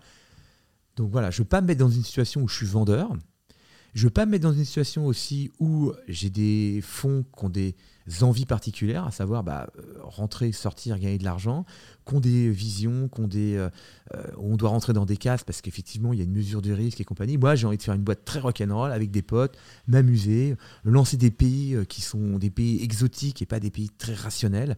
je me rappelle avoir rencontré le patron d'un gros fonds où je lui avais dit bah nous on a attaqué d'abord le Brésil puis l'Italie, pardon d'abord l'Espagne puis l'Italie puis le Brésil. Il m'avait dit mais pourquoi t'as pas fait le UK et l'Allemagne? Et je dis, bah, parce que moi, je préfère largement partir en vacances à Ibiza qu'à Berlin. Quoi. Parce que l'Allemagne, moi, ça me plaisait pas. C'est pas un pays qui m'attire. Mais il me dit, ouais, mais c'est euh, beaucoup plus rémunérateur. Bon, il s'avère qu'aujourd'hui, effectivement, l'Allemagne et le UK fait beaucoup plus d'argent que l'Espagne. Mais bon, peu importe. si tu veux, on a, on a fait des choix de cœur. Et je crois que tu n'es jamais aussi bon que quand tu fais un choix avec le cœur. En fait, parce que tu as envie, et si on t'impose un choix, si les fonds m'avaient dit attaque l'Allemagne, j'aurais été reculon, j'aurais pas, j'aurais essayé presque de leur démontrer que fait c'était une mauvaise idée. Donc voilà, donc euh, hmm. et puis j'ai pas envie de rendre de compte, je sais exactement ce que je veux, j'ai pas besoin de de, de, gens qui vont m'expliquer ce qu'il faut faire. Euh, je suis grand, je, mon truc est tout bête, je suis super bien entouré, donc euh, voilà. Et coup de bol, c'est que ça, la levée de fonds, pu, j'aurais pu me poser des questions comme ça pendant les sept premières années, parce qu'effectivement, on était en permanence à découvrir et compagnie. Mais euh, grâce au Covid, si tu veux, on a, on a quand même connu une, expansion incroyable. Euh, on a remplacé euh, tous les profs pour faire l'école à la maison chez les, chez les familles qui étaient enfermées chez elles. les gens ont voulu se mettre à, prendre des cours, à hmm. apprendre des cours. Ouais, exactement. mais beaucoup de musique, beaucoup de musique, des cours de langue et tout. Et en plus, l'État nous a soutenus en faisant des PGE, du prêt et compagnie, que j'aurais probablement pas pu avoir pour renforcer la trésorerie. Donc d'un seul coup, moi, je suis sorti du Covid avec de la trésorerie, avec euh, une croissance du chiffre d'affaires. Donc euh, voilà, là, depuis ce jour-là, il n'y a plus tellement besoin de penser à lever des fonds. Comment tu arrives à répartir ton temps aujourd'hui en tant que CEO J'imagine que c'est toi le, CEO. Comment tu arrives à, savoir où mettre ton énergie? C'est toujours une question que je trouve assez fascinante. Euh, je n'arrive pas toujours à répondre pour moi-même et mes activités. Donc, est-ce que toi, ouais, comment est-ce que tu fonctionnes? Oh, Alors, je mesure, euh, probablement, je, je, je vais, j'ai un tropisme pour le plaisir. Tout ce qui me fait plaisir, je le fais en premier. D'accord. À peu près. Toi. Et euh, non, je ne suis pas un acharné du boulot. Euh, j'ai fait des horaires très classiques. J'aime bien rentrer pas trop tard pour me préparer à dîner et, euh, préparer à dîner à, mes amis ou faire des invitations. Mais par contre, je pense à Superprof 24 h sur 24 quasiment. J'y pense tout le temps. C'est, mm. mais c'est pas un effort, hein, c'est, une passion. Je, je, rêve mon super prof. Je, je, suis fan de ce que j'ai fait. Euh, j'adore ce que je fais. J'ai envie de faire encore plus. Et en plus, j'ai une communauté de professeurs qui te renvoient beaucoup de bon karma, d'amour. Moi, si tu veux, si je suis en down, si je me dis, putain, mais c'est dur en ce moment, il y a pas mal de trucs. Je, vais à une soirée ambassadeur et je vois 100 personnes qui me prennent dans les bras et qui disent Vous avez changé ma vie, grâce à vous, je bosse. Euh, j'étais euh, au chômage, j'étais euh, malheureux dans mon job, là maintenant je suis indépendante, j'ai monté mon école. Enfin, c'est incroyable. et dans tous les pays du monde. Hein. et tu vas dans tous les pays. J'ai quand même, la dernière fois ambassadeur, rencontré une jeune femme qui m'a dit ah, mais J'étais au Brésil, je donnais des cours au Brésil, ça fait 5 ans. je suis rentré en France et j'ai découvert que Superprof, c'était pas une boîte brésilienne, mais une boîte française. J'étais persuadé que Superprof était une boîte brésilienne. Ah là, tu sais que tu as réussi donc. Bah ouais, tu dis, bah, c'est vraiment, c'est chouette. Quoi. Et t'es pas parti vivre euh, dans ces pays-là? Parce que c'est vrai que de beaucoup de podcasts que j'ai entendus, euh, souvent les personnes disent ouais, pour conquérir le marché, il faut que le CEO aille s'implanter dans le pays. Enfin, tu vois, je crois que Big Mama, ils sont partis vivre au UK pour ouvrir Londres. Enfin, tu vois, toi, t'as pas eu ce parti pris parce qu'en plus, tu as l'air d'aimer voyager. Tu aurais pu te dire bon, bah allez, deux ans Brésil, deux ans Italie. Euh. Alors, bah ouais, mais j'ai pas fait ça. En fait, je suis parti à contre-courant de tout le monde. Effectivement, le, le lieu commun c'est d'aller dans le pays, de monter une équipe de marketing et compagnie. Mais ça, c'est quand tu as beaucoup d'argent que tu peux le dépenser. Nous, on n'a pas beaucoup d'argent. Donc, du coup, il fallait euh, déjà qu'on ait qu'un seul bureau. Et surtout, je crois beaucoup en fait au partage. C'est-à-dire que euh, moi, quand j'ouvre, par exemple, on a ouvert la Finlande il n'y a pas longtemps. Euh, la country manager finlandaise, quand elle arrive, si elle était seule en Finlande ou avec son ordinateur, ça serait super dur pour elle. Elle partagerait pas la joie de, bosser en équipe, et puis elle serait mal onboardée, il faudrait que je gère son ordinateur, son connexion Internet, enfin, ça serait très compliqué, elle ferait même pas partie de l'équipe, je la connaîtrais à peine. Donc là, nous, en fait, on met euh, tout le monde ensemble. Il y a des gens qui sont très matures, comme des pays comme euh, le UK, euh, le Brésil, qui ont des équipes de 5-6 personnes. Eh bien, ils onboardent cette euh, jeune femme qui va arriver. Ils vont lui dire bah voilà, ta première mission, c'est de faire le site très local. Donc, tu vas travailler le système scolaire finlandais, tu vas le traduire le, site en, finlandais parfait, tu vas faire la façon de, chercher, tu vas recruter des professeurs, tu vas faire un état du marché des, compétiteurs pour voir si on peut faire des acquisitions. Enfin, tu vois, elle va être vachement euh, euh, mis dans une, une bonne synergie. Et donc, pour faire ça, en fait, rien de mieux en fait de se mettre tout le monde dans la même pièce. Et c'est possible aussi parce qu'on est à Paris. Si j'étais à Limoges, évidemment, recruter des Finlandais, des Brésiliens, des... ça, serait très compliqué parce qu'il n'y en a pas. Or, à Paris, évidemment, c'est quand même la ville incroyable. Il y a toutes les nationalités à Paris. Donc, c'est très facile de recruter à Paris, euh, ce qui ne serait pas possible à l'étranger. Euh, donc voilà, et puis, euh, non, non, il n'y a pas besoin de partir à l'étranger, de monter des bureaux, tout ça, ça, ça dissout un peu, si tu veux, le, focus. Hmm. et puis, par contre, c'est vrai que je fais la blague parce que les US deviennent principalement, à horizon 6 mois, ça sera notre plus gros marché, les US.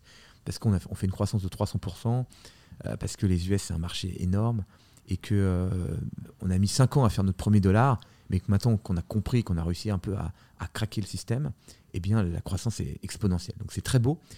Et pour la blague, et parce que j'ai envie d'y retourner, je, dis à tout le monde dans l'équipe, euh, ah, vous connaissez dans le règlement intérieur de la compagnie, qui est faux, hein, mais je dis, il n'est noté que le président doit vivre dans le pays qui fait le plus de chiffre d'affaires. Et donc, le jour où les US passent premier, voilà, j'ai toute légitimité en tout cas pour aller vivre là-bas. Mais euh, on verra.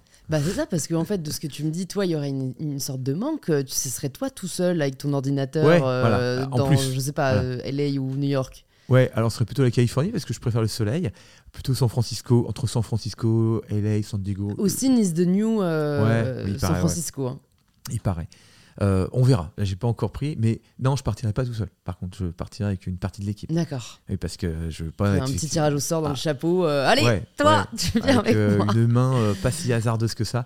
Non, parce que bah non, je, il y a mon équipe de fondateurs, si tu veux, qui sont. Bah là, je te parlais de mon directeur artistique qui est là depuis le début. Mon directeur général aujourd'hui, c'est mon premier employé, le premier collaborateur que je recrute, hmm. Camille. D'ailleurs, je le remercierai jamais assez parce qu'au début, si on n'a pas de bureau, on n'a pas une thune, euh, on le paye euh, au lance-pierre. Alors, je le, par contre, en CDI, ça, nous, on embauche qu'en CDI parce que je crois, c'est au moins le moindre des choses, c'est de dire, OK, euh, je ne peux pas te payer beaucoup, mais par contre, je te promets qu'on va, on va être ensemble pendant très longtemps. Je te, je te, voilà, je te donne de la, visibilité et tu vas grossir. Donc aujourd'hui, il gère tu vois, les 200 personnes de la boîte. Donc je pense qu'il a fait le bon choix. mais voilà, donc mon équipe de fondateurs, si tu veux, avec qui je suis très proche, avec qui je travaille, je vais avoir besoin de rester connecté avec eux. Mm. Mais les US, par contre, ce qui est génial, c'est que c'est c'est la, la NBA, c'est-à-dire que ils sont extrêmement bons. Si on pense qu'on est bon en SEO, si on pense qu'on est bon en marketing ou en UX, euh, ils, sont, ils, sont, ils sont vraiment très très très très forts par rapport à nous. Mm. Il y a encore beaucoup de choses à apprendre, c'est ah sûr. Ah ouais. Et puis et puis tout est vu en plus grand, tout est vu en géant, tout est, enfin, c'est un marché. Mais est-ce que c'est mieux? C'est une question que je me pose ah, vraiment. Euh, est-ce que, est -ce que plus, c'est forcément mieux? Alors, je sais pas, mais en fait, si tu veux être leader à un moment du oui, monde. voilà, ça dépend de ton euh, objectif en fait. Et si tu veux, effectivement, euh, il faut avoir le marché américain. Hmm. Moi, je rêverais que Superprof, boîte française, devienne le leader tu vois, de euh, du cours particulier dans le monde. Ça serait quand même une réussite française euh, exceptionnelle. exactement. c'est trop beau. le, leader dans euh, l'éducation est une boîte française. Mm. Donc, mais je pense qu'à un moment, effectivement, il faudra passer par la présence US pour faire tout exploser. Parce que, voilà, bon, mm. bref. On en parlait un peu en off avant de commencer. Je trouve que c'est un sujet très intéressant. Comment tu, tu gères, vu que tu es partout maintenant dans beaucoup, beaucoup de pays, les pays qui sont dans des situations de guerre ou de conflit mhm. ou de euh, tu vois on, enfin même demain les US on sait pas ce qui peut se passer. Enfin c'est quoi votre euh, vous, vous, mettez tout à l'arrêt? Tu me disais qu'en Russie du coup vous n'opérez plus. Bah non alors bah, alors déjà on est très triste tu vois. Donc comme je disais donc on s'occupe bien de nos équipes. Donc euh, les gens quand ils ont des gros malheurs comme ça dans leur pays bon bah déjà on est on les soutient. Déjà mhm. c'est le premier truc qu'on fait et on, est à leur écoute parce qu'ils connaissent mieux que nous le pays nous, si tu veux, bah, on est informés comme, euh, voilà, par des informations euh, françaises, mais eux, ils, ont leurs amis, leurs familles qui leur parlent au téléphone. Ils sont très au courant. Ils ont d'autres informations qu'on n'a pas. Donc, on leur fait confiance, on leur demande de, de, quoi ils ont besoin, comment on peut les aider. Et puis, on redéfinit complètement leur job. Quoi. Comme je te disais, bah, en Russie, la, Anna, qui est, une, fille formidable, une ancienne championne de tennis, qui avait développé le site de façon extraordinaire. Bon, bah voilà, on peut plus rien acheter là-bas.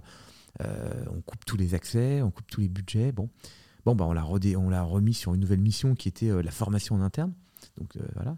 Euh, ben on s'adapte. Euh, et puis chaque, chaque cas euh, est, un cas particulier. On a eu aussi des tremblements de terre dans certains pays. On a eu des, voilà, on est, ben, on est concerné en fait par nos collaborateurs. On est à l'écoute. On leur laisse le temps aussi de dire, on leur dit pas, ben non, mais il faut que tu bosses absolument. Ben non, c'est d'abord, d'abord, le, ce qui est très important. Il faut t'imaginer que le bonheur des collaborateurs est la chose la plus importante. Je crois que tu es fort que quand tu es heureux.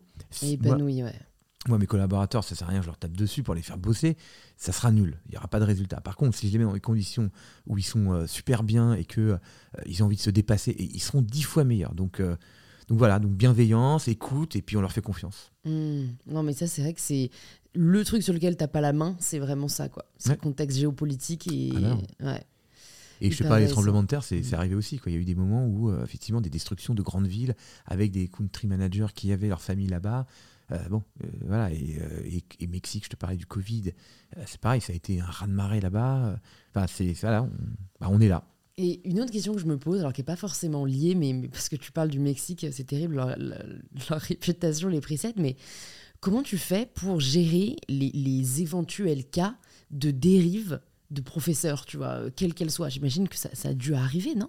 Enfin, tu vois, des, vous pouvez pas rencontrer tous les professeurs que vous avez. Alors, il y a eu peu de dérives parce que euh, déjà, on, utilise énormément la force de la communauté.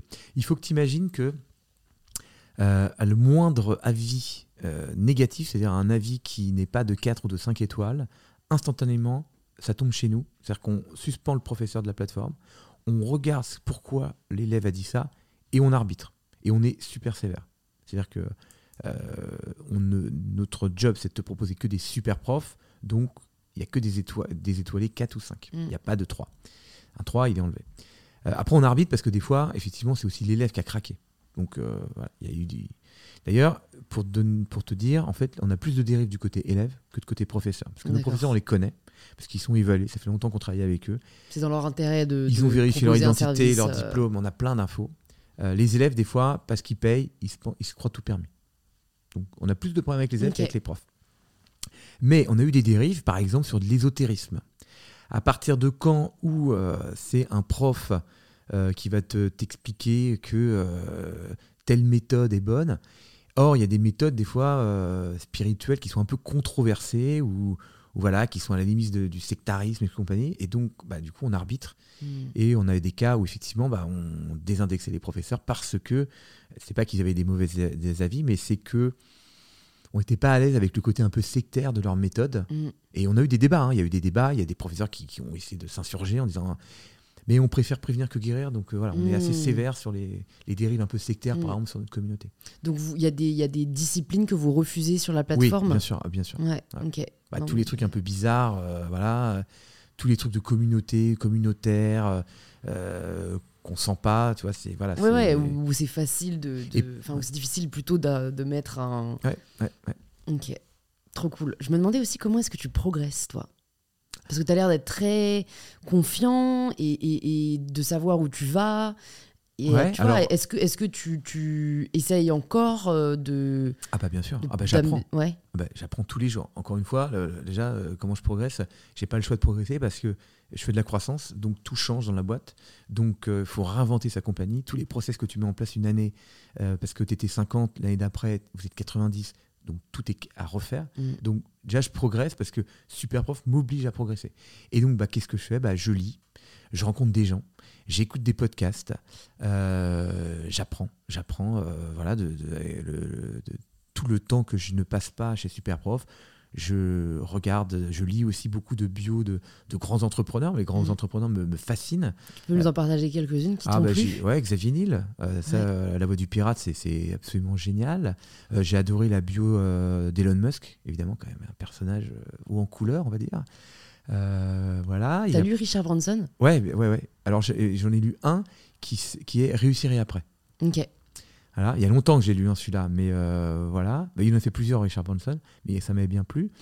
J'ai lu aussi l'histoire de euh, Gilles Pelota, je vais pas écorcher son nom, qui avait monté Sticky Ads et qui l'a vendu. Ça me dit quelque chose. ça c'est intéressant aussi. Euh, j'ai lu évidemment euh, l'histoire de Pierre Chapaz euh, sur quel coup. Enfin, bon, voilà, je vais pas toutes les citer, hein, mais ça, c'est des, des, trucs vraiment. Les, les, les, grandes vies d'entrepreneurs, c'est quand même des vies qui me font rêver. Et puis évidemment, les podcasts. Mathieu Stéphanie, quand même, qui reçoit les, un des, plus beaux invités.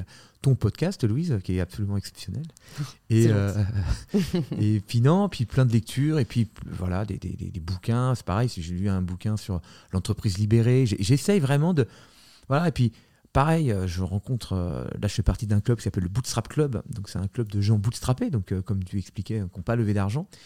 Et là pareil, on se rencontre une fois par mois, on fait des séminaires, et, je rencontre des gens qui ont des problématiques différentes, mais très connexes, qui ont des visions, des gens extrêmement courageux, donc les rencontres, voilà, moi je suis ouvert à... Je, suis prêt à tout remettre en question, je n'ai pas de dogme absolu, j'ai juste une vision qui est assez claire mais euh, je, suis, prêt à changer d'avis si quelqu'un a de bons arguments. Hmm. C'est très difficile, je trouve, de, faire l'arbitrage entre. En fait, c'est vrai que il y a tellement d'endroits où on pourrait progresser. Euh, il y a tellement de, dans ta boîte, tu vois, de zones que tu aimerais améliorer et, tu vas savoir où est-ce que, en fait, c'est arbitrer un peu qu'est-ce qui est prioritaire au fond et peut-être accepter que nous-mêmes on pourra pas répondre à chaque besoin. Bah non. Ce qui, ce qui est difficile. Mais après, toi maintenant, tu es à un stade où, voilà, de toute façon, tu as 200 personnes, donc je pense que tu, tu as les mains pour. Mais, mais c'est vrai que euh, pour les plus petites entreprises, il y en a qui nous écoutent, c'est hum, assez compliqué parce que tu, tu te dis, mais en fait, j'aimerais vachement avancer, par exemple, sur euh, le sujet, je sais pas, des, des ads ou euh, de l'acquisition, mais en fait, c'est pas ma spécialité. Et, eh en fait, tu pas, pas forcément l'argent pour recruter. Euh, un expert sur le sujet. Mm. Donc, tu vois, est-ce que quoi, on se forme oui. Ouais, ah c'est ça. Il faut être bon partout. En fait, c'est, il faut être. Euh, et c'est pareil, si tu veux maîtriser quelqu'un un jour que tu recrutes dans l'ADS, par exemple, il faut, que, tu aies compris. Euh, il faut que tu aies compris, il faut que tu sois capable de le faire. En fait, faut, voilà, il faut que tu saches tout faire. Moi, je fais tout dans la boîte. Je, mm. Voilà, tu vois, je te parlais de TikTok qui était un, sujet, et je vais appeler aujourd'hui un consultant pour qu'on m'a conseillé euh, pour comprendre, pour apprendre, pour voir ce qu'il me dit, comment on peut faire, comment créer de la viralité, comment créer du contenu qui fonctionne, comment marche l'algorithme. Il va falloir que je comprenne, que je sache le faire. Après, je vais essayer de le déléguer, évidemment, mais la meilleure façon de déléguer, c'est de dire à l'autre, voilà comment comment on peut faire. Toi, deviens encore plus spécialiste, deviens meilleur. Mais déjà, tu commences à aiguiller. Et puis, si ça marche pas, faut que tu comprennes aussi pourquoi ça marche pas. Donc, euh, non, faut, faut, tout faire, faut tout apprendre. Même si c'est pas sa spécialité, moi, je me suis mis... Alors j'ai fait de la, j'ai fait de la compta, j'ai fait de la finance, j'ai fait de l'ad, j'ai fait du SEO, j'ai fait du design, j'ai fait du marketing, j'ai fait de la, des RP, je fais tout dans la boîte quoi. Et puis euh, si euh, il faut sortir les poubelles, je sors aussi les poubelles. C'est vraiment il y a aucun stress. Et tu arrives à avoir le parce que tu dis que tu étais très drivé par le plaisir. Or tu ne peux pas à mon avis prendre du plaisir dans chacune de, de ces tâches, tu vois. Oh, alors il y a des tâches que je préfère, mais là, apprendre, ça prend, euh, tu prends du plaisir en apprenant. Même mm. si j'apprends une matière que j'adore pas, mm. euh, je trouve que. Ça le mérite au moins de, de, tu de, vas te coucher de moins bête, quoi. Ouais, et puis surtout, tu peux toujours trouver quelque chose de passionnant, en fait. Même, mettons, prenons l'exemple de la compta, qui est probablement un truc qui me plaît pas, mais quand même, tu as de l'ingénierie comptable, tu comprends pourquoi les flux financiers, tu comprends ce que tu peux optimiser sur ton bilan, comment tu payes tes impôts, pourquoi, euh, les différentes taxes dans les différents pays. Enfin, il y a des choses très intéressantes en fait. Dans chaque euh, domaine d'activité, tu peux apprendre. Euh, et voilà. Et après, euh, tu choisis vers où tu vas, vers le tropisme du plaisir, comme je disais. Ça, c'est un truc qui m'anime. Mais moi, je trouve que quand tu apprends quelque chose, forcément, c'est intéressant. Quoi. Hmm. Tu te vois où dans 10 ans? Ah, Au même endroit. Ok. Alors peut-être en Californie par contre du coup. peut-être, voilà, en train de... Euh, ah non, franchement, euh, la même chose. alors évidemment en plus gros parce que ça aura grossi, qu'on aura une meilleure équipe, sera plus... Peut-être qu'à ce moment-là, on aura deux headquarters, un en France, un aux États-Unis. Je peux pas te dire, mais, mais ah non, toujours dans le même domaine d'activité, toujours dans le même projet. Je, voilà, et euh, donc... Bah, rendez-vous dans 10 ans. Euh, rendez-vous dans 10 ans, écoute. On s'était dit rendez-vous dans 10 ans. Hein. même jour. Tu peux commencer à chanter même si heure. écoute, j'ai quelques dernières questions pour toi. Euh, donc, tu nous as partagé euh, des, des, bios d'entrepreneurs. Est-ce qu'il y a une autre ressource que tu aimerais partager aux personnes qui nous écoutent?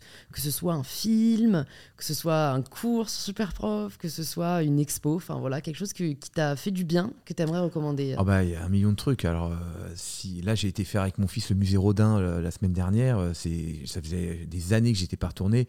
c'est extraordinaire. Si vous ne connaissez pas le musée Rodin et dans le jardin et allez à l'intérieur, vous verrez, il y a des sculptures qui, sont extrêmement romantiques, qui sont très belles. C'est une atmosphère exceptionnelle, c'est un jardin, il y a une vue de ouf. Enfin, donc voilà. Bah, musée Rodin. Musée Rodin. Euh, euh, podcast, évidemment, je vous conseillerais d'écouter, moi qui m'a énormément aidé, euh, Mathieu Stéphanie, Génération du Turself. Ses invités sont, fabuleux.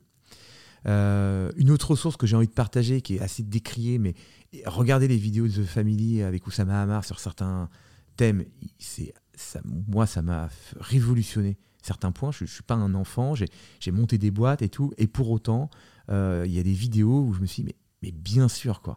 Bien sûr, j'ai raison de le faire. Et surtout, il faut que je le fasse encore beaucoup plus intensément. Euh, notamment une vidéo sur le pricing. D'accord. Où il explique évidemment que moi, quand un entrepreneur vient le voir et lui dit Bah voilà, je voudrais faire plus de chiffre d'affaires, bah multiplie par de ton prix. Ok. Mais ça a stressé mes clients, ça a stressé. Bah essaye, tu verras. Voilà, des choses super désinvoltes, mais qui m'ont, moi, vachement résonné. Hmm. Donc, moi, j'ai beaucoup joué comme ça avec les prix pour tester, ça et tout. Voilà. Et puis euh, après, euh, pour les professeurs, de, une dernière ressource que je pourrais citer, euh, après les podcasts, les vidéos de Yus Doussama, et puis c'est les professeurs super profs. Franchement, vous avez 21 millions de professeurs absolument fabuleux. Si vous voulez vous remettre à la musique, si vous voulez apprendre, là je discutais la dernière fois avec une jeune femme qui s'est lancée dans l'art oratoire. L'art oratoire, c'est quelque chose d'incroyable. Mmh. Louise, franchement, euh, j'imagine que tu as déjà une très belle posture et que tu, maîtrises ces trucs, mais l'art oratoire, c'est une vraie science. et elle m'en parlait avec euh, beaucoup d'intelligence et je m'étais rendu, je m'étais pas rendu compte en fait que la posture, la respiration, la voix, tout ce qu'on dit, le porter, le, le regard, c'est des choses, en fait, euh, ça te permet de bien parler. Et je voyais cette jeune femme me parler et je me disais, mais j'étais presque hypnotisé parce que tellement c'était, beau à voir. Ah, c'est fascinant, c'est fou. parfois, j'ai des commentaires euh, voilà, d'abonnés de, de, qui me disent qu'elles trouvent que je m'exprime très bien et ça me fait toujours plaisir, mais moi, j'ai pas du tout l'impression, comparé à. Euh, du coup, j'étais, euh, j'ai fait mes études à Sciences Po. Il y a une, une asso qui s'appelle Sciences Polémique, qui est dédiée à, à l'éloquence et à l'art oratoire.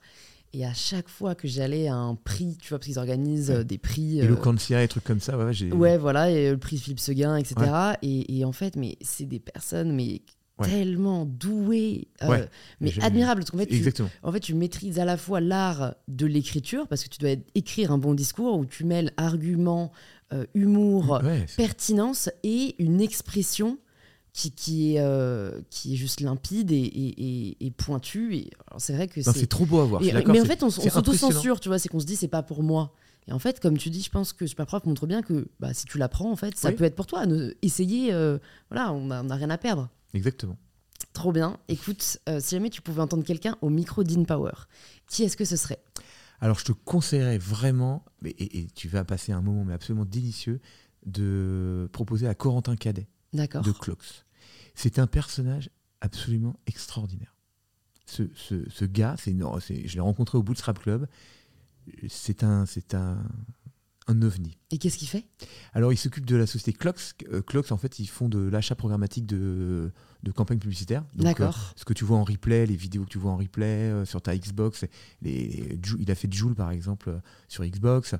il, trouve des formats, des, endroits où diffuser de la vidéo et des publicités, et avec évidemment beaucoup de programmatique, beaucoup d'ordinateurs et beaucoup de mesures.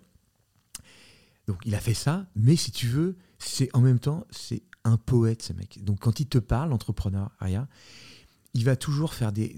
je, laisse la surprise, donc voilà, mais, mais tu vas voir, il fait des, des, rapprochements avec des grands auteurs. il est absolument incroyable. Ah, j'aime bien, j'aime bien ce genre de personnage, donc écoute, ah avec grand plaisir, euh, je le contacterai. Ah absolument. je vais te poser du coup la question signature du podcast. Ça signifie quoi pour toi prendre le pouvoir de sa vie?